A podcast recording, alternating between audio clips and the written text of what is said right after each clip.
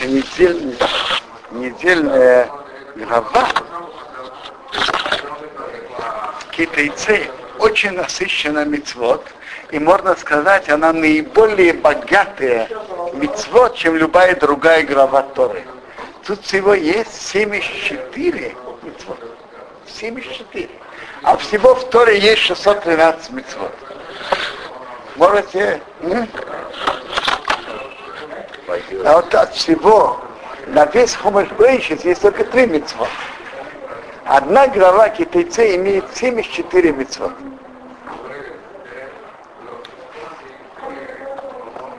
Наша недельная глава начинается с главы, что если евреи выходят на войну, на войну и мужчина, солдат, видит красивую пленницу, так есть определенный не еврейку, красивую пленницу, не, не еврейку, то есть определенные условия, при которых он может на ней жениться. После этого идет глава, когда у человека есть две жены, одна любимая, а другая нелюбимая. И первенец у нелюбимой. Так папа не имеет права отнять первенство. И, и первенецу нелюбимый, папа не имеет права отнять первенство у сына нелюбимый и объявить первенцем сына любимый. Не имеет на это права. А после этого идет глава про непослушного сына, который ворует у папы и у мамы и обжорствует, занимается обжорством, пьянством. Ест мясо, пьет вино, ворует у, роди... у папы и мамы, и есть, ворует денежки, покупает на это мясо и вино, и, и, и живет и пьянствует. Того замечая, так там есть закон, что прежде всего его предупреждают при двух свидетелях, что он так не делал.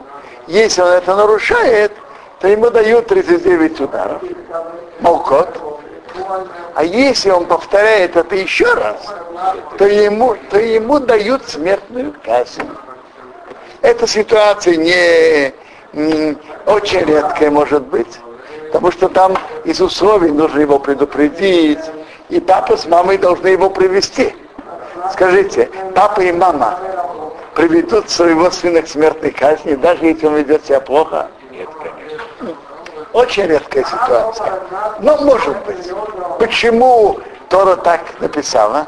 Потому что Тора посчитала, что если мы его оставим безнаказанным, то потом деньги папы с мамой кончатся.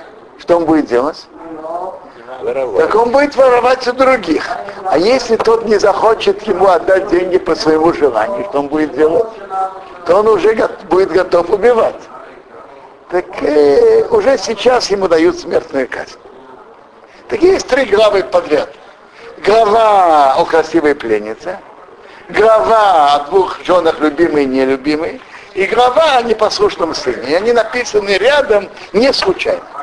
Во-первых, если человек берет жену, которая не еврейка, и только по внешним признакам, несмотря на, не смотреть на ее внутреннее содержание – то потом он будет ее не любить. Он возьмет другую жену еврейку, и он поймет, а что, та, да? что та выше, а что та выше, и он будет уважать вторую.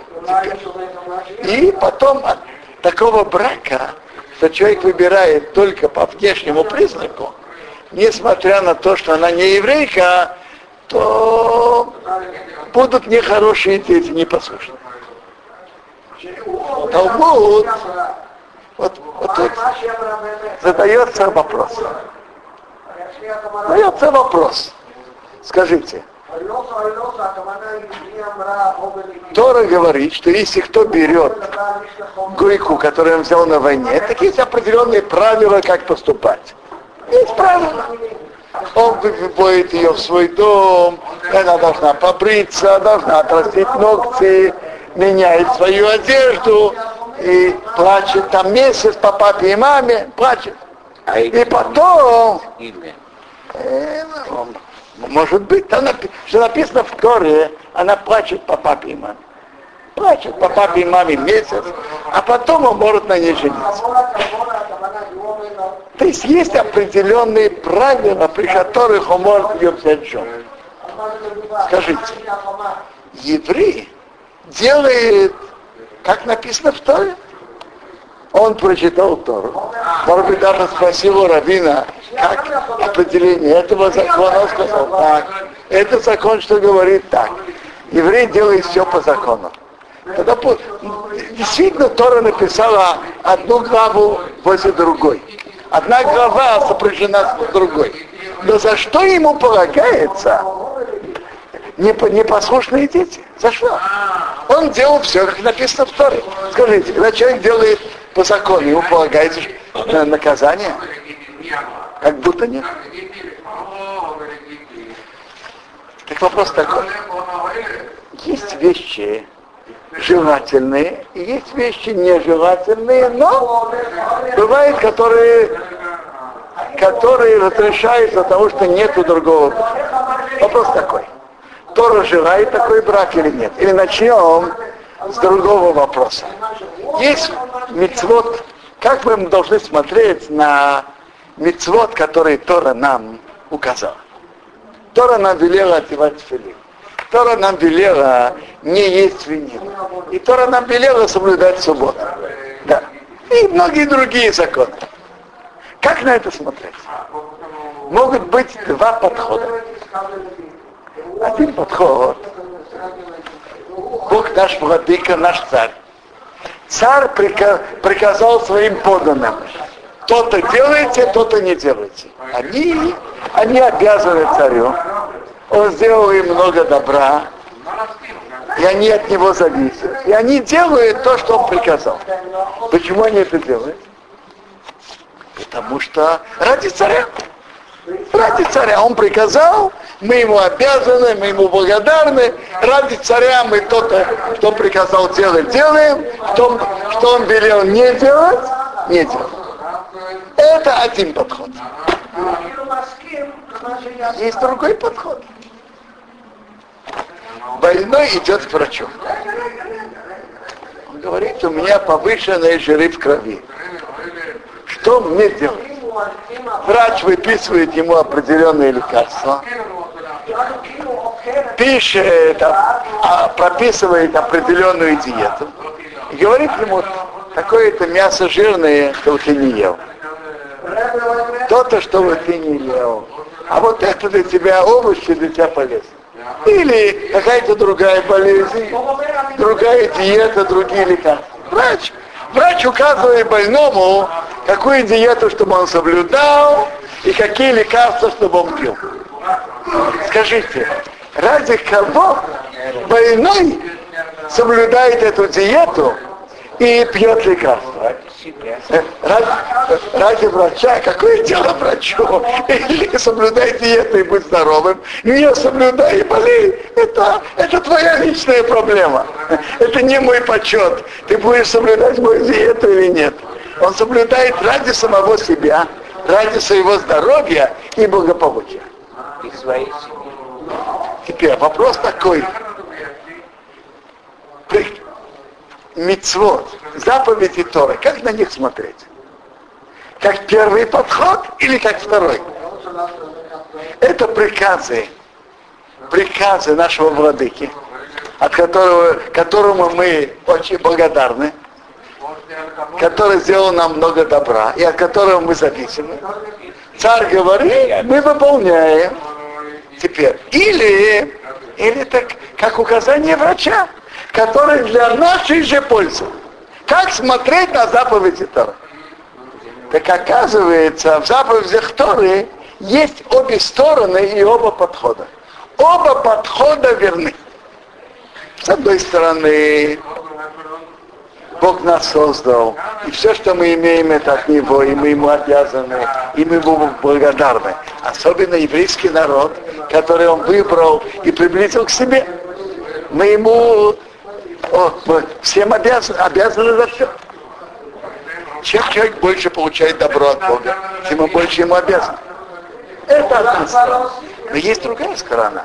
Каждая заповедь тоже духовно очищает, поднимает, возвышивает, поднимает духовно человека.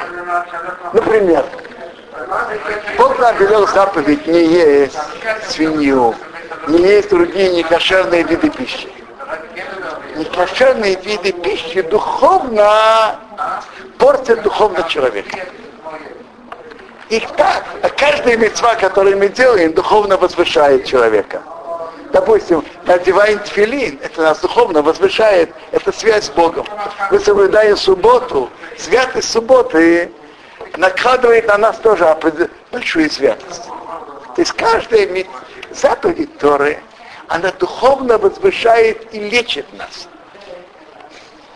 Это как э, больной делает, выполняет указания врача для своей же пользы, для своего здоровья. В данном случае для своего духовного роста и духовного здоровья. Каждая заповедь Торы духовно возвышает нас.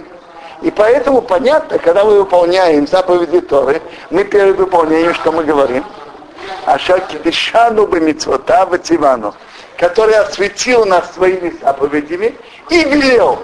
И я думаю, что в этом благословении мы говорим обе стороны. Который осветил нас своими заповедями, это что духовно, это возвышает нас каждая заповедь. Это как, как указание врача, как врач указывает больному а вот Тивону приказал, он наш царь, и мы выполняем все его приказы.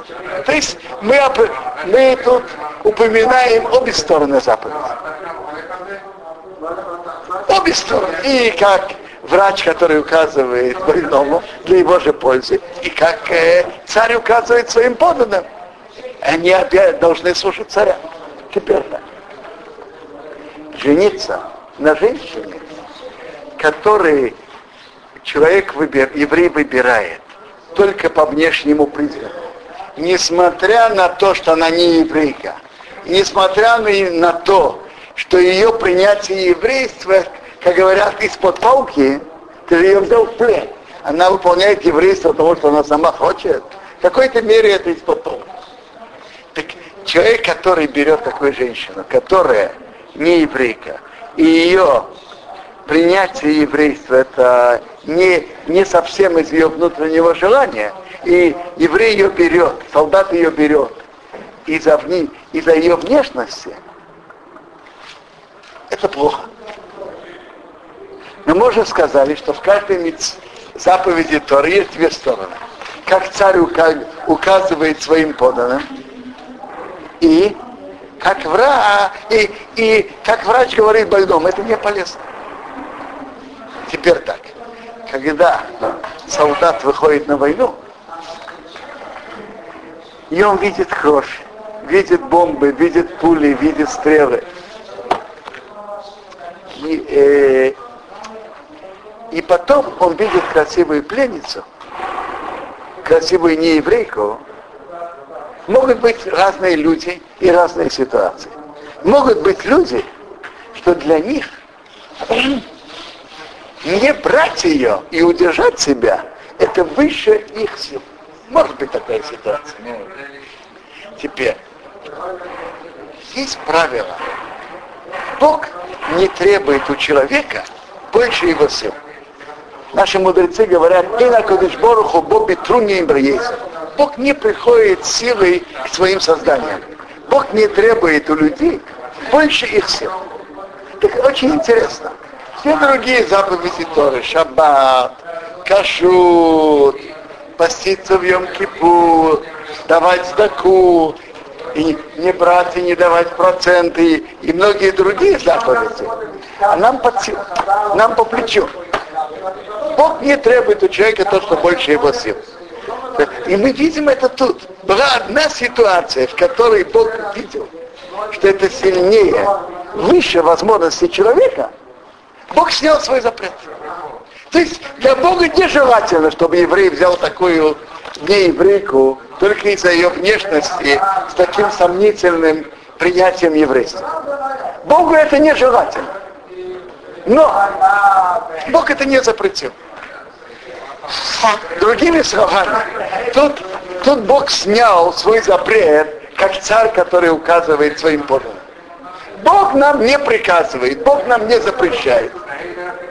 Ты хочешь, можешь взять. Я тебе не запре... я тебе не запрещаю. Не запрещаю. Почему не запрещаю? Потому что могут быть ситуации, что это может быть выше сил человека. А то, что выше сил человека, Бог не требует от человека. Но полезным для здоровья, полезным для духовного здоровья это не стало. Чтобы это привело к хорошим детям, тоже нет. Я тебе не запрещаю, а дальше уже считай сам, стоит тебе или нет. Это уже рассчитывай сам. Полезным это не стало. Мой запрет я снимаю, потому что могут быть люди, которые это выше их сил. Но здоровым это не стало. Это то, что Тора нам говорит. Я слышу от того равина на это хорошее сравнение. Лет 30 с лишним назад какой-то новоприезжий из России приехал, а он страдает от легких. И ему врачи строго-настрого запретили курицу. А он заядлый курильщик. Скажите, хорошая жена позволит ему дома курить? Добрая жена? Конечно, нет. Ну, он ищет какой-то тихий уголок, чтобы курить. Он э, вывески он не читает. Иврит он еще не научился. Так он э, нашел какой-то тихий уголок и там накурил так, как полагается. А там было написано на иврите, курить нельзя, строгий штраф, я знаю сколько там, 300 лир, 500 лир. Потому что там может быть пожар. И его поймали с поличным и привели в суд. Он начинает судье говорить, Оле Хадаш, Вояде Иврит, Вомевин, Коре. Короче, они увидели, с кем они имеют дело, что действительно он не, не читает вывески. И действительно он не видел, он не знает. Так судья его пожалел. И снял штраф. Штраф он снял. А вот что насчет вреда для здоровья, который он сделал для своих легких, скажите, это судья может его снять? Нет, это вред для здоровья остается. Штраф судья может снять, он может его пожалеть.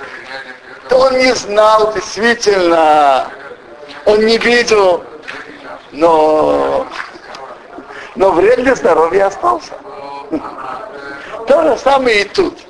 Кто берет жену э, только из-за внешности, несмотря, несмотря на ее внутреннее содержание, так э, хороших детей, и, и несмотря, несмотря на то, что они еврейка, и ее гиюр, принятие еврейства сомнительное, то есть не, нет полного сердца, то это не приводит к тому, чтобы, чтобы выросли хорошие дети. Это то, что Тора нам сказала э, сопряженностью этих графов.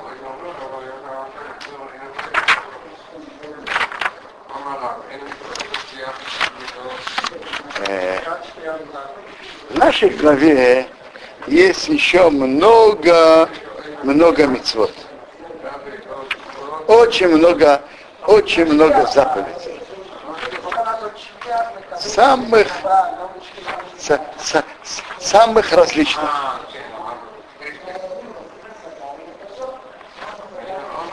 Я упомяну еще мецву, еще заповедь, которая есть в нашей главе. Есть в нашей главе заповедь не брать проценты еврею и не давать проценты еврею. Интересно, э, насчет процентов это иначе, чем насчет, скажем, грабить и воровать. Вы знаете, что есть, есть запрет воровать, есть запрет грабить. Но скажите, это запрет быть ограбленным, быть оборованным? Это, конечно, не, не стоит быть оборованным быть ограбленным. Но понятно, что запрета такого нет. А вот насчет процентов, запрет относится к обоим сторонам. Кто дает еврею под проценты и кто берет проценты. Запрещено и давать деньги под процент, и брать деньги под процент. Не еврею не запрещено. А еврею еврею запрещено давать деньги под процент и брать деньги под процент.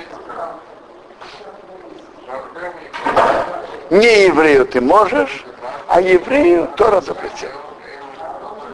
А он же должен отдать каков этот срок. Что? Взял без процентов даже. Нет. Кто, отда- кто взял деньги без процента? Разумеется. Э, секундочку. Человек взял деньги, взял тысячу шекелов. Что вер- Так э, тысячу шекелов, которые он взял, он обязан вернуть. В чем вопрос? Когда? Когда может, Я не понимаю. В каждый раз, когда, когда одалживает, договаривается дату оплаты. Он должен вернуть, он должен вернуть, когда он обязался. В чем вопрос? а если он это не делает, Не делает. Он, и он ведет себя нечестно. Э, Шломо Амелах в притчах Соломона говорит, Гове Раша вело Ишаве. Тот, кто одолживает и не платит, он негодяй, Раша. Э, знаете, одной из сторон вопроса, что когда человек одолживает, он уже сразу должен думать, откуда он вернет. Просто так одолживает, не зная, откуда он вернет. Что? Не может срок вернуть, тогда что? Очень просто. Должен пойти к тому человеку, извиниться, согласен ли платить срок, и найти с ним какой-то компромисс, я могу сказать. Человек должен стараться отдать вовремя. Э, я, вам скажу, я вам скажу, тут в Израиле многие делают так.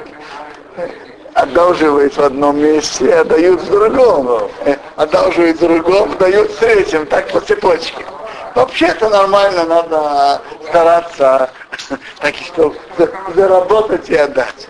Но есть, э, пока у него нет такой возможности, хотя бы так, хотя бы так сделать. Хотите послушать шутку? Один человек был при смерти, и несколько человек пришли его проведать. А это как раз были те люди, у которых он прокручивал деньги. Брал тысячу долларов, этого давал тому, третьему, четвертому. А это он был при смерти. Он говорит, ты знаешь, я тебе же должен тысячу долларов. Так ты знаешь что? Ты возьми у того. А, а, а ты я, я дай ему. А, по- э, ты- а- а потом, а, а потом одолжил того, а потом у того, а потом у того.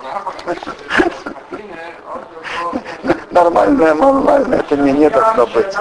Нормально, надо стараться э, просто по, э, одолживать, и отдавать. А если человек одолживает, он должен заранее знать, откуда он вернет деньги. Но мы разбирали тут другой вопрос совершенно. Нет, насчет а, отплаты долга человека, слово человека должно быть словом, когда он сказал вернуть. Но мы разбирали запрет процента. Евреи и евреи не имеют права брать процент. И не имеют права давать процент. Теперь есть тут еще глава. Если ты берешь обед перед Богом, твоим Богом, не задерживай его оплату. Потому что требовать будет требовать твой Бог от тебя, и у тебя будет грех. А если ты не будешь принимать обетов, не будет греха. То есть так есть люди, которые думают, что если они принимают обет на доброе дело, то они- это уже само обещание, это уже хорошо. Он скажет, он даст на бекнеце столько-то денег. Он даст бедным столько-то денег на таку, на, на бедных. На ешиву даст такую-то сумму денег. А потом, когда приходит к делу, у него не получается. Нехорошо. Тут написано, ты не будешь принимать обеты, не будет греха. Если принимаешь обеты, так может быть ты их нарушишь. И то, что ты выговорил своими устами, ты должен сохранять и делать, как ты обещал твоему Богу. То есть, если ты выговорил, ты должен соблюдать. Но лучше всего не принимать на себя обетов. даже если нужно давать на добрые дела, на бедных, на ищиву, давать, давай. Если у тебя есть деньги, давай. Зачем вообще, зачем говорить, когда можно делать? Можно просто давать. Бывает иногда ситуации, что да, стоит сказать. Знаете, в такой ситуации, когда сидят несколько человек, и тем, что человек говорит, я дам столько-то, это воздействует на других тоже. Есть такие ситуации. Человек слышит, что тот дает, так он, э, так он подает другим хороший пример. Но есть другой выход. Даже в таких ситуациях, чтобы человек говорил, блин, это, без обеда. Блин, это. Блин, это, без обеда. Чтобы то, что человек не принимал на себя обета. Потому что принимать обеты это опасная вещь. Принять что-то, обещать и не выполнить, это, это, это, это, это, это серьезное нарушение. И поэтому лучше всего не принимать обетов даже на добрые дела. Че есть возможность, давай, делай доброе дело, делай. Нет возможности. Когда будет возможность, то так делай. Зачем вообще говорить? Не надо говорить, надо делать. А если даже ты хочешь говорить, что Бог, я не знаю, скажем, укрепить себя в этом действии, воздействовать на других, так в такой ситуации тоже скажи, блин, это, чтобы не было обеда. Это одно из важных вещей, что человек должен остерегаться обета, потому что, э, как говорят, обязаться легко, а выполнить. Поэтому самое лучшее поведение не брать на себя обетов вообще. Если даже взять, есть принять доброе дело, то сказать перед этим, блин, надо, без обеда.